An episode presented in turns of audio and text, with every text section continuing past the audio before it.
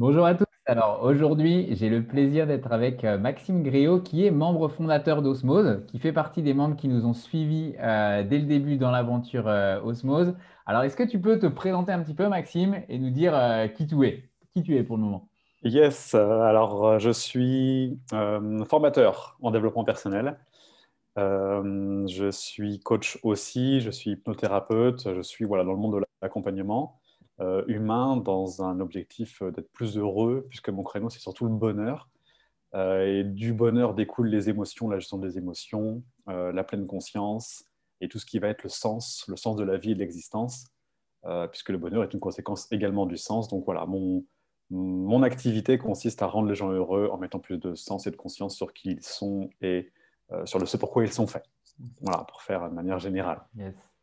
Mm. Il peut y avoir, euh, pour avoir été dans ce domaine-là euh, très longtemps, c'est là qu'on s'est rencontrés, il peut y avoir pas mal de clichés de personnes qui n'ont pas l'habitude de, faire appel à des coachs, à des accompagnants. Le web entretient aussi un petit peu tous les clichés qu'il peut y avoir euh, là-dessus.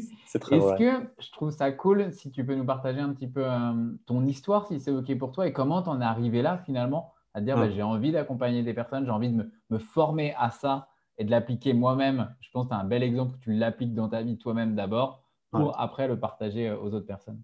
Ouais. Bah, écoute, c'est là où il y a un lien évident. En fait, c'est pour ça que ton parcours m'a beaucoup euh, séduit, m'a beaucoup plu et, le chemin osmose aussi. Euh, c'est parce que mon, mon, histoire commence à l'école, en fin de compte. Et si j'ai voulu par la suite aider les gens à être heureux, c'est parce que j'ai été moi-même très malheureux, tout simplement. Et ce malheur a commencé très tôt, notamment donc au travers des écoles. Alors peut-être de mon éducation aussi, enfin peut-être bien évidemment au travers de mon éducation, avec mon père et ma mère qui n'avaient pas forcément de conscience à cette époque-là. En tout cas, ils ont bien évidemment fait ce qu'ils ont pu, mais disons que hum, je n'ai pas été hum, sans doute entendu ni compris euh, à ce moment-là et que ça, a certainement euh, provoqué des, blessures, en tout cas un système euh, qui a généré bien évidemment après une réalité en tant qu'ado puis adulte dans laquelle la vie c'est n'est pas le pied, c'est pas forcément facile. Et puis à l'école, voilà, étant, étant différent, ou en tout cas n'étant pas accepté comme différent, ou en tout cas ma perception des choses n'étant pas assouvie dans, de ce point de vue-là, j'ai beaucoup, euh, j'ai beaucoup souffert de, de l'école, de l'éducation qu'on a pu m'apporter, de, de, la compréhension, de l'écoute, du jugement. L'école, ça a vraiment été un enfer, en fait. Ça a vraiment été traumatisant, perturbant. Voilà. Donc, entre les parents et l'école, il y a vraiment eu euh, le drame. Le drame de ma vie s'est créé ici. Et, petit à petit, ça a créé une réalité dans laquelle euh, le seul moyen d'être heureux, c'était d'acquérir des choses, de posséder des choses, d'avoir, tu sais, le, fameux cliché aussi, hein, une femme, les enfants, euh, une grosse voiture ou deux d'ailleurs, un pavillon, et puis de gagner sa vie, et puis de partir en vacances cinq semaines par an, tu vois. Le cliché de la vie soi-disant réussite, qui pour moi a été tout sauf une réussite finalement, puisque ça a créé ma perte un peu plus tard, puisque j'ai monté une entreprise, j'ai fait la gestion de patrimoine, enfin, j'ai eu beaucoup d'échecs qui sont finalement des réussites. Mais ma vie a vraiment été difficile jusqu'à l'âge de 30 ans. Je ne me rendais pas compte qu'elle était difficile, en fait. J'étais juste à côté de ma vie. Et puis un jour, le, le, clash est arrivé. J'ai enfin rencontré le développement personnel à ce moment-là, donc très très tard dans ma vie, hein, à 30 ans. J'avais jamais entendu parler de développement personnel, de méditation, de tout ça. C'était euh, béni oui oui ou perché ou les gens bizarres euh, qui avaient des problèmes. Moi, j'estimais que j'avais pas de problème puisque j'avais tout fait comme il fallait.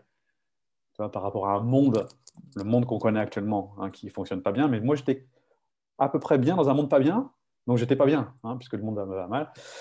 Et puis, euh, une fois touché le fond, je le fais en raccourci, hein, puisque tout ça m'emmenait dans la dépression, évidemment, euh, dans des envies suicidaires, d'absence de sens, d'incohérence totale. Euh, j'ai rencontré le développement personnel. Petit à petit, j'ai été de mieux en mieux, bien évidemment. Et c'est là où je me suis dit, mais quel dommage de ne pas apprendre tout ça à l'école. Quel dommage d'être face à des enseignants inconscients, inconscients dans le sens absence de la conscience de comment fonctionne un humain et absence de la conscience comment on fait pour l'épanouir, cet humain. Absence, euh, sans doute qu'ils sont aussi, eux, très démunis, mais mine de rien, il n'y a, pas, a pas cet espace-là pour pouvoir mettre le terreau fertile à l'épanouissement d'un humain dans les écoles, en tout cas dans la majorité des écoles, pour ne pas faire de clichés, encore une fois. Et là, je me suis dit, euh, très tôt, il y, a, très longtemps, presque au tout début, je me suis dit, il faut absolument créer des écoles, il faut absolument un moyen pour faire des écoles alternatives, des, écoles dans lesquelles on retransmet ça. Alors, je me suis formé avec Frédéric Lenoir pour être animateur de l'atelier philosophique pour, pour, les enfants. Donc, j'interviens depuis dans les écoles, que ce soit au collège ou au lycée ou en école de commerce. voilà, mais si, ce phénomène était généralisé à travers, par exemple, ce que tu fais toi, ce serait aidant et on éviterait peut-être beaucoup de souffrance, même s'il y a une utilité à la souffrance. Mais malgré tout, si on pouvait évoluer autrement qu'avec la souffrance et, les échecs euh, brutaux, ben, de mon point de vue, ce serait plus sympa. Voilà. C'est quoi qui te marque un petit peu euh, depuis que tu as suivi les, formations avec Frédéric Lenoir, que tu interviens justement dans les écoles, que tu interviens dans des écoles de commerce, etc. Mmh. Qu'est-ce qui te marque finalement chez les, chez les élèves sur le côté développement personnel? Comment ils le perçoivent à l'heure actuelle? Est-ce que euh, ils ont un côté un petit peu euh, oh c'est un truc de perché et ça m'intéresse pas Ou à l'inverse c'est un côté découverte et euh, waouh je j'avais jamais entendu parler de ce truc-là et en effet ça peut m'apporter. C'est quoi un petit peu leur perception au début quand tu te mets à parler de ça dans, dans les écoles? Hmm.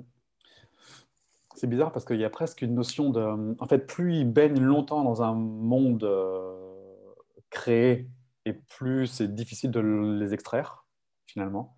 Je vois dans les écoles de commerce, notamment, euh, ils sont déjà bien, bien, bien trempés, dans, euh, bien déjà formatés. Il y a vraiment un formatage qui est évident. Ça les interpelle beaucoup, parce qu'ils sont quand même très malléables, hein. ils sont encore très, très jeunes, donc euh, ils sont, ils sont ouverts, mais il y a déjà beaucoup de désillusions, il y a beaucoup de, de toute façon, ça ne sert à rien, il y a beaucoup de, de toute façon, la réussite, c'est que l'argent. Il, il, y a déjà beaucoup, c'est déjà, en école de commerce, ils sont vraiment déjà bien trempés. Mais très intéressé, malgré tout. Et curieux, enfin, ça fait presque comme les adultes, l'effet waouh, l'effet choc, l'effet surprise, avec un côté, putain, euh, ok, mais maintenant qu'on sait ça, comment on fait Puisque personne ne nous le montre, personne ne nous l'apprend, personne ne nous guide, finalement. Donc il y a, finalement, il y a quand même ce côté, euh, au début, du coup, un petit peu sceptique, finalement, comme tu disais, comme un petit mm. peu euh, les adultes. Mm. Et puis finalement, à la fin, ce côté mm. curieux de merde, mm. comment je fais ça en fait pour mettre ça dans, dans ma vie parce qu'on ne me l'a pas appris finalement auparavant. Quoi. Un peu avec un petit côté démuni quand même aussi, du coup. Et puis un côté, c'est trop tard, et puis un côté de toute façon, plus rien y faire. Un peu... il, y a, il, y a, il y a un petit côté victime dans le sens euh, impuissant, la croyance qu'ils sont impuissants. Parce qu'ils sont déjà habitués à ce qu'on leur donne tout, euh, avec des gens qui savent mieux qu'eux, la fameuse autorité. les profs sont l'autorité, leurs parents sont l'autorité, le gouvernement sont l'autorité. Et donc, eux, ben, ils ont juste à suivre le mouvement. Tu vois, ils ont déjà ça, ce qui est très très loin de la souveraineté et de la vérité. Hein. Et par contre, plus petits, dans, dans, les collèges, eux, ils sont, sont, ils sont bonnes, tu sais, ils sont, OK, un, intervenant, bon, bah allez, euh, écoutons, puisque de toute façon, ils sont déjà là en train d'écouter tout le monde. Donc, ça fait juste quelqu'un de plus qu'ils écoutent. Mais il y a beaucoup, j'ai trouvé qu'il y avait moins de... Euh, ils sont plus à même de bouger les lignes tout de suite. Et c'est là où je me dis que si on intervient dans les écoles tout de suite, après, ils auront beau avoir un discours inverse par leurs parents, euh, mine de rien, ils auront au moins entendu quelque chose qui peut être autrement. Et c'est quoi un petit peu les, les messages Si on reprend l'exemple, tu interviens uniquement dans les collèges, pas encore dans les écoles primaires le, Vraiment les plus jeunes âges que tu as, c'est collèges? Euh, euh, Ouais, c'était. globalement, c'est lycée, c'est vers les secondes. Ok, donc plus vers les secondes. Ok. Ouais. Et euh, c'est quoi un petit peu les, les, messages que tu partages justement euh, à ces lycéens Qu'est-ce que tu leur partages pendant ces. Euh, tu fais plusieurs interventions, c'est quoi un petit peu le gros du message que tu partages? Le gros du message, c'est comment gérer, comment gérer les situations de la vie. Donc il y a beaucoup, beaucoup, beaucoup d'écoute et d'accueil des émotions. finalement, prendre conscience que ça ne se contrôle pas, ce truc-là, que ça s'apprivoise davantage et que ça s'écoute. Hmm. le sens de l'existence, parce que beaucoup ne savent pas trop pourquoi tu vois, quoi ça sert.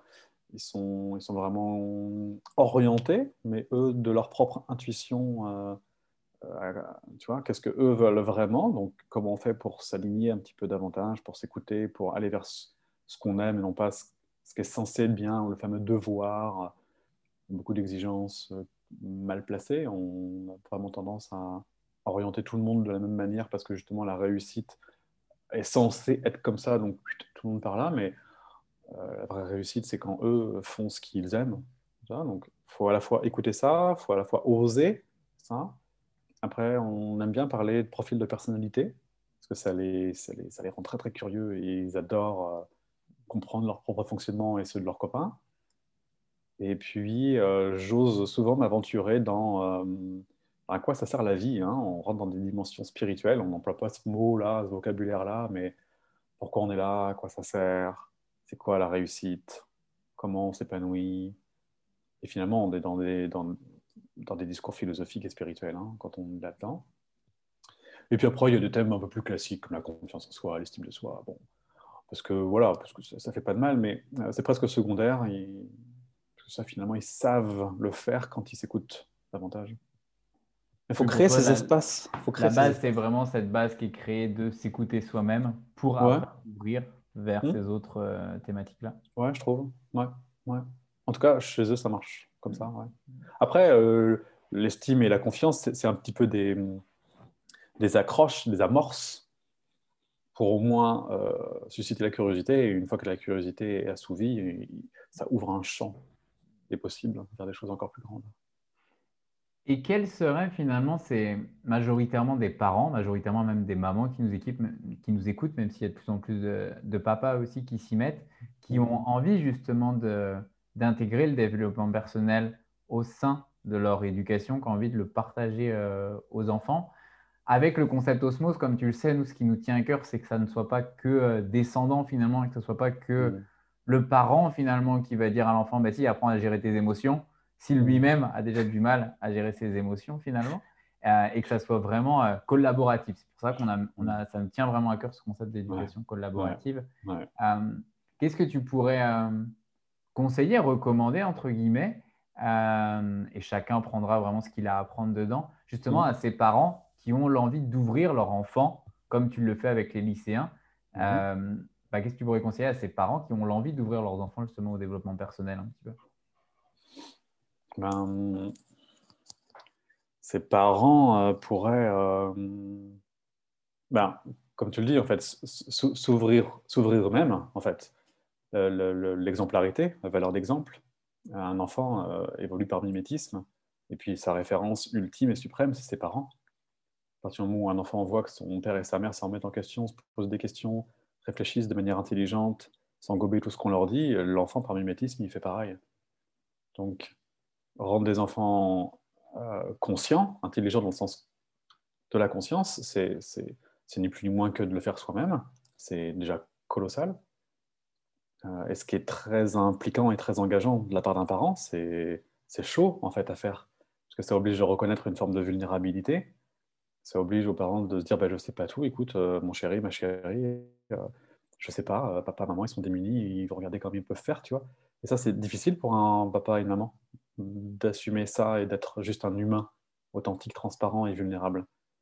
Donc, cette première étape-là, de, devenir un humain quand on est parent, ce serait la première étape, qui, de mon point de vue, nécessite déjà rien qu'à elle-même une quête de développement personnel et puis après, après dans, l'hypothèse que le parent sait déjà faire ça, ben, c'est de laisser la place à l'enfant d'être qui il est et non pas ce que le parent veut qu'il soit. C'est-à-dire, ben, mon fils, ma fille, si tu as envie, si cette voie-là t'épanouit plus que cette voie-là, va dans cette voie-là parce que, parce que tout ce que je veux pour toi, c'est ton bonheur. Et si c'est cette voie-là qui te rend heureux, ben, je ne peux, pas, peux pas te dire de ne pas le faire. Et, c'est-à-dire rendre neutre son monde émotionnel de manière à, à ce que le choix de l'enfant ne soit plus euh, bien ou pas bien, mais soit juste neutre, avec cette seule et unique intention que l'enfant s'épanouisse et soit heureux, quel qu'il soit ce qu'il devient. Et, là, ça demande une ouverture d'esprit colossale, je pense, de la part du parent. Pas si dur que ça, mais qui nécessite forcément une forme d'ouverture. Donc pour toi, avant tout, c'est vraiment ça qui va se jouer énormément euh, dès le début, ce côté finalement, euh, l'enfant reproduit tout par mimétisme finalement de ses parents, vu que c'est son exemple, c'est son référent finalement. Et avant tout, montrer l'exemple, entre guillemets, même si euh, on le dit bien, montrer l'exemple sans forcément euh, cette pression, parce qu'il peut y avoir un peu cette pression, mine de rien, avec le développement personnel, alors que l'idée n'est pas du tout. Enfin, je te laisse repréciser si tu veux, mais je trouve important de préciser cette chose-là parce qu'il y a de plus en plus de, de, pression finalement autour du développement personnel où on tourne presque dans euh, bah, le développement personnel, c'est forcément être entrepreneur, vivre au bord de mer, avoir toute cette liberté, alors que justement, c'est loin, loin euh, d'être ça. Euh, je ne sais pas si ça te parle, tu vois ce que je dis, mais je pense que c'est important de remettre les choses vraiment en parallèle sur ce qu'est le développement personnel et qu'il y a un développement personnel pour chaque personne en fait. Il n'y a pas qu'un seul courant de développement personnel. Ouais. C'est pour ça que je te parle de vulnérabilité en fait. Dans vulnérabilité, il y a, il y a authenticité et il y a, euh, il y a je, fais, je, fais, de mon mieux. Je fais de mon mieux avec ce que j'ai. Et l'objectif, ce n'est pas, pas tant un résultat, ce n'est pas tant une finalité. L'objectif, c'est plutôt euh, d'accéder à cette neutralité qui fait que les choses ne sont pas jugées, étiquetées, connotées, ni envers soi-même. C'est-à-dire, à partir du moment où je ne juge plus, j'aime, donc je m'aime, et à partir du moment où je m'aime et que je n'ai plus peur, je laisse l'autre en face être qui il est, sans que ça génère des peurs chez moi et sans qu'il y ait un transfert de peur non plus chez lui. Et du coup, le développement personnel et tout ce que tu fais, tout ce que je fais, ça n'a qu'une seule et unique, euh, qu'un seul et unique but, qu'un seul et unique objectif, c'est celui de se sentir euh, juste dans ce qu'on fait. Pas parfait, parce que ce, monde n'est pas parfait, on n'est pas fait pour être parfait, et perfection égale, euh, égale à côté. chaque fois qu'on veut faire parfait, c'est de l'ego, en fait, c'est de la peur de ne pas être assez bien. Enfin, je veux dire, on n'est pas parfait, c'est un fait ce monde n'est pas parfait non plus, tout simplement parce que l'objectif n'est pas d'atteindre la perfection, mais d'atteindre sa perfection, qui se résume à juste faire des choses qui sont alignées, qui, qui, semblent justes. Quand on fait des choses justes, il n'y a plus de je fais bien ou je fais mal, il y a assez juste, un petit peu comme une forme d'évidence. Et si on peut transmettre ça aux enfants, eh ben, c'est jackpot, parce que du coup, ils n'ont plus de pression, comme tu dis. Ils sont plus bien ou mal, ils sont plus assez ou pas assez, ils sont. Et s'ils sont, euh, ils sont contents, ils sont heureux, ils trouvent leur voie et leur place. Et, et comment finalement t'aides tes, tes, clients, les personnes que tu accompagnes, à trouver ce qui est juste pour eux, sachant qu'il y a souvent des fois un écart entre euh, le savoir et vraiment le vivre. Il y a beaucoup de personnes finalement qui ont euh, cette pleine envie de se dire qui ont franchi cette première étape finalement, qui ont pris pleinement conscience que bah, y a peut-être une période, comme on l'a tous vécu, où euh, la personne s'est peut-être un petit peu menti à elle-même, n'était pas exactement dans ce qui était justement juste pour elle. Elle a fait cette première étape de conscience, elle se dit là j'ai vraiment envie d'aller vers ce qui est juste, et elle va commencer à essayer différentes choses, etc. Et comment, euh, en, tant que, en tant que parent, justement, s'il est toujours dans cette quête de vouloir essayer de montrer, entre guillemets, l'exemple dans sa vie de tous les jours à ses enfants, comment ils peuvent arriver à trouver, bah là, je sens vraiment que c'est juste finalement ce que je fais et ça me correspond euh, réellement mmh, mmh. Ben, Parce que le, protocole, c'est assez simple. C'est, comme tu dis, j'ai pris conscience que ce que je fais n'est pas forcément juste, je ne suis pas forcément à ma place ni aligné. Donc, je me rends compte que j'ai envie de faire autrement. Donc, je commence. Je commence à vouloir aller vers ce qui me plaît. Et là, le premier obstacle, c'est la peur. C'est-à-dire qu'il faut que je fasse autrement que d'habitude si je veux des résultats différents. Si je fais la même chose, il va se passer la même chose. Donc, il faut que j'agisse autrement. Mais agir autrement, ça, implique de découvrir quelque chose. Autrement dit, de contacter l'inconnu, de sortir d'une zone d'inconfort, avec encore d'autres mots. Et cette, sortie de zone d'inconfort, bah, elle est inconfortable. Et l'inconfort, c'est la peur. Qu'est-ce que je vais devenir? Qu'est-ce qui va se passer? Quelles vont être les conséquences? On sait bien que faire quelque chose de nouveau, même si c'est mieux, des fois c'est plus facile de rester dans une zone de confort, même si ce n'est pas confortable. Donc le premier obstacle, c'est la peur. Et la peur, c'est quoi? C'est l'anticipation, c'est-à-dire le jugement. C'est-à-dire ce qui va se passer a des conséquences qui seraient fâcheuses, mais on ne le sait pas encore, puisque c'est hypothétique. Et donc l'idée, c'est d'oser, c'est de dépasser la peur. La première étape, c'est la peur. Donc, soit on fait par expérience, c'est-à-dire on fait quand même, même si on a peur, on se rend compte de ce qui se passe vraiment, on a une vraie perception concrète et réaliste de la réalité parce qu'on l'éprouve. Donc on fait quelque chose, c'est la, technique de l'action, ou la technique de, du nettoyage, nettoyage de la peur. C'est-à-dire que ce truc qui me fait peur, ok, mais de quoi j'ai peur exactement? Je ne sais même pas de quoi j'ai peur, j'ai peur de la peur en fait. J'ai peur de ce qui pourrait se passer, mais j'en sais foutrement rien. Et donc dans cette deuxième approche, j'enlève la peur avant même de la vivre, ça s'appelle le nettoyage émotionnel. C'est-à-dire je, je fais un reset sur mon monde émotionnel. Je rends neutre mes émotions de manière à ce que les, événements de ma vie soient des faits, ni bien ni mal, juste des faits sans jugement. Une fois que mon environnement est neutre, que c'est propice à la création, qu'il n'y a plus de frein à l'action, je me pose la question de qu'est-ce que j'ai vraiment envie de faire. Agir, ok, mais euh, si c'est juste pour le plaisir d'agir, enfin, l'idée c'est d'avoir un moteur, une motivation. Cette motivation vient de l'intérieur, c'est-à-dire qu'est-ce qui fait sens pour moi? Si tout est possible, qu'est-ce que j'aimerais faire? Et du coup, puisque je suis sur une autoroute de création où tout est possible, comment j'aimerais me sentir, et on fait référence à nouveau aux émotions, comment j'aimerais me sentir pour avancer dans ma vie? J'aimerais me sentir bah, content, joyeux, euh, enthousiaste, euh, fier, émerveillé, en paix, léger, tu vois? Et j'installe une vibration. Et tous les événements dans ma vie qui vont se présenter à moi, eh ben je check, je check simplement si ma vibration est alignée avec ça, ou ça, ou ça, ou ça. C'est-à-dire, est-ce que par rapport à ce projet-là, je me sens toujours aussi bien? Oui, j'y vais, non, j'y vais pas. Et du coup, je suis aligné et je fais des actions alignées par rapport à des événements qui se présentent à moi.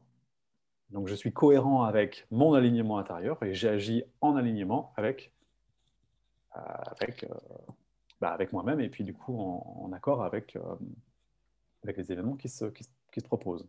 Et juste pour préciser pour ceux qui nous écoutent ce que tu entends par vibration, parce que je sais que ce mot-là, là encore, peut être entendu de, hmm. différentes manières finalement. c'est, et tu me corriges si je me trompe, c'est finalement le ressentir pleinement dans son corps. En général, on le sent vraiment quand on va vers quelque chose qui nous anime ou euh, si je dois mettre des indicateurs un peu plus euh, pragmatiques, entre guillemets, pour les personnes plus euh, terre à terre, ce côté, je ne vois pas du tout le temps filer, en fait. Et ça fait 4 heures que je suis dessus, et finalement, j'ai oublié de manger, j'ai oublié de boire, et je suis à fond là-dessus, qui peut être un bon indicateur que je suis sur la bonne vibration de je vais vers ce qui m'anime, justement. Par exemple. Ou ces choses dans lesquelles c'est évident. Tu vois, quand tu m'as parlé d'osmose, quand on a discuté ce, ce fameux jour, en fait, il y a un truc du style, c'est évident je ne peux pas ne pas le faire. Ça me semble évident, j'en ai envie, ça me rend en joie, ça, me, ça crée quelque chose. Je, je sens, je sens, il n'y a rien de rationnel là-dedans. C'est je sens que ce truc, je dois le faire. Un petit peu comme toi quand tu parles d'osmose et quand tu fais osmose et quand tu vis osmose. C'est au-delà presque de toi, c'est quelque chose, putain, ça, ça, a tellement de sens que tu peux pas ne pas le faire. C'est voilà, cette impression-là, eh ben, c'est ça. C'est ça, ce ressenti de, ok, ce truc-là, il est fait pour moi. Et là, je me pose pas d'autres questions, j'avance juste parce que c'est fait pour moi. Et j'ai juste une dernière question, Maxime. J'aime bien clôturer les, les, interviews comme ça. Je sais que beaucoup de parents qui, qui nous écoutent, qui ont envie vraiment, et euh, c'est hyper important de le souligner, qui ont envie, tu vois, ils sont dans cette démarche d'avoir, soit ils sont en train d'hésiter, soit ils ont déjà essayé les choses, soit ils ont déjà pris la box euh, Osmose pour aider justement à mettre du développement personnel dans leur famille pour eux et pour leurs euh, enfants. Mais il y a un petit peu ce côté, des fois, euh, ils se culpabilisent eux-mêmes, en fait, parce qu'il y a tout un mouvement, tu vois, de parentalité bienveillante, par exemple, où ils se culpabilisent de euh, la mère ils disent de faire ça, j'ai fait ça et ça n'a pas marché. Ou j'ai fait ça, mais j'en ai pas fait assez, parce qu'il y a encore un nouvel exercice qui est apparu, il y a encore un nouveau livre qui est sorti là-dessus. Et donc finalement, c'est un peu le, chat qui se mord la queue, entre guillemets. Et je culpabilise de plus en plus. Et, plus j'en fais, plus en fait je culpabilise. Qu'est-ce que, euh, qu'est-ce que tu dirais justement à ces parents-là qui sont vraiment dans une démarche euh, positive, hein, dans une démarche d'évolution vraiment, qui vont entre guillemets dans, dans le bon sens de ce qu'on peut percevoir comme, comme le bon sens chez, euh, chez Osmose mm. et qui pourtant culpabilisent un, petit peu de bien ou ne pas assez faire mm, mm, ben, Le premier point, c'est que s'ils culpabilisent, il faut utiliser ça. Il faut utiliser ça dans le bon sens. S'ils culpabilisent, c'est qu'ils ont envie de bien faire. C'est une, preuve hein, d'une belle intention. Donc il y a un côté très positif dans la culpabilité, même si la culpabilité ne sert à rien fondamentalement, mais il, y a, quelque chose de beau là-dedans. Donc j'aurais envie de les rassurer et de leur dire, ben, c'est cool ce que vous faites, soyez-en conscients, parce que tous les parents n'ont pas cette démarche, hélas, et vous, vous l'avez. Euh, déjà, bravo, déjà bravo, voilà. Et puis la deuxième étape, s'il y a culpabilité, il y a jugement. Et le jugement, encore une fois, c'est le mental. Hein. Le, mental qui critique et qui dit que c'est pas assez. C'est-à-dire le, petit double négatif qu'on a tous et qui est en train de nous saboter, là, nous flageller, enfin, je veux dire, cette petite voix violente, méchante et négative qu'on a tous. Et ça, c'est un défaut de présence. Le mental n'intervient que quand je suis plus vraiment présent à ma vie, que quand je suis plus connecté. Et donc, je laisse la place donc à considérations égotiques et de peur et d'anticipation. Donc, la recommandation, à ce moment-là, ce serait respirer. Respirez, sentez votre corps, sentez vos pieds sur le sol. Et observez que quand vous êtes pleinement présent à votre respiration, votre corps, votre souffle, il n'y a plus de pensée. Et quand il n'y a plus de pensée, il n'y a plus de jugement. Et quand il n'y a plus de jugement, il n'y a plus de culpabilité. Donc ce serait à la fois une invitation à reconnaître toutes ces belles choses qu'ils font et à la fois une invitation à être plus présent, à méditer peut-être davantage, tout simplement.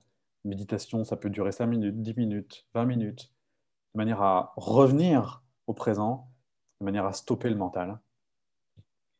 Et puis peut-être une dernière chose, s'ils culpabilisent, c'est qu'ils estiment qu'il y a plus d'inconvénients que d'avantages à ce qu'ils sont en train de faire.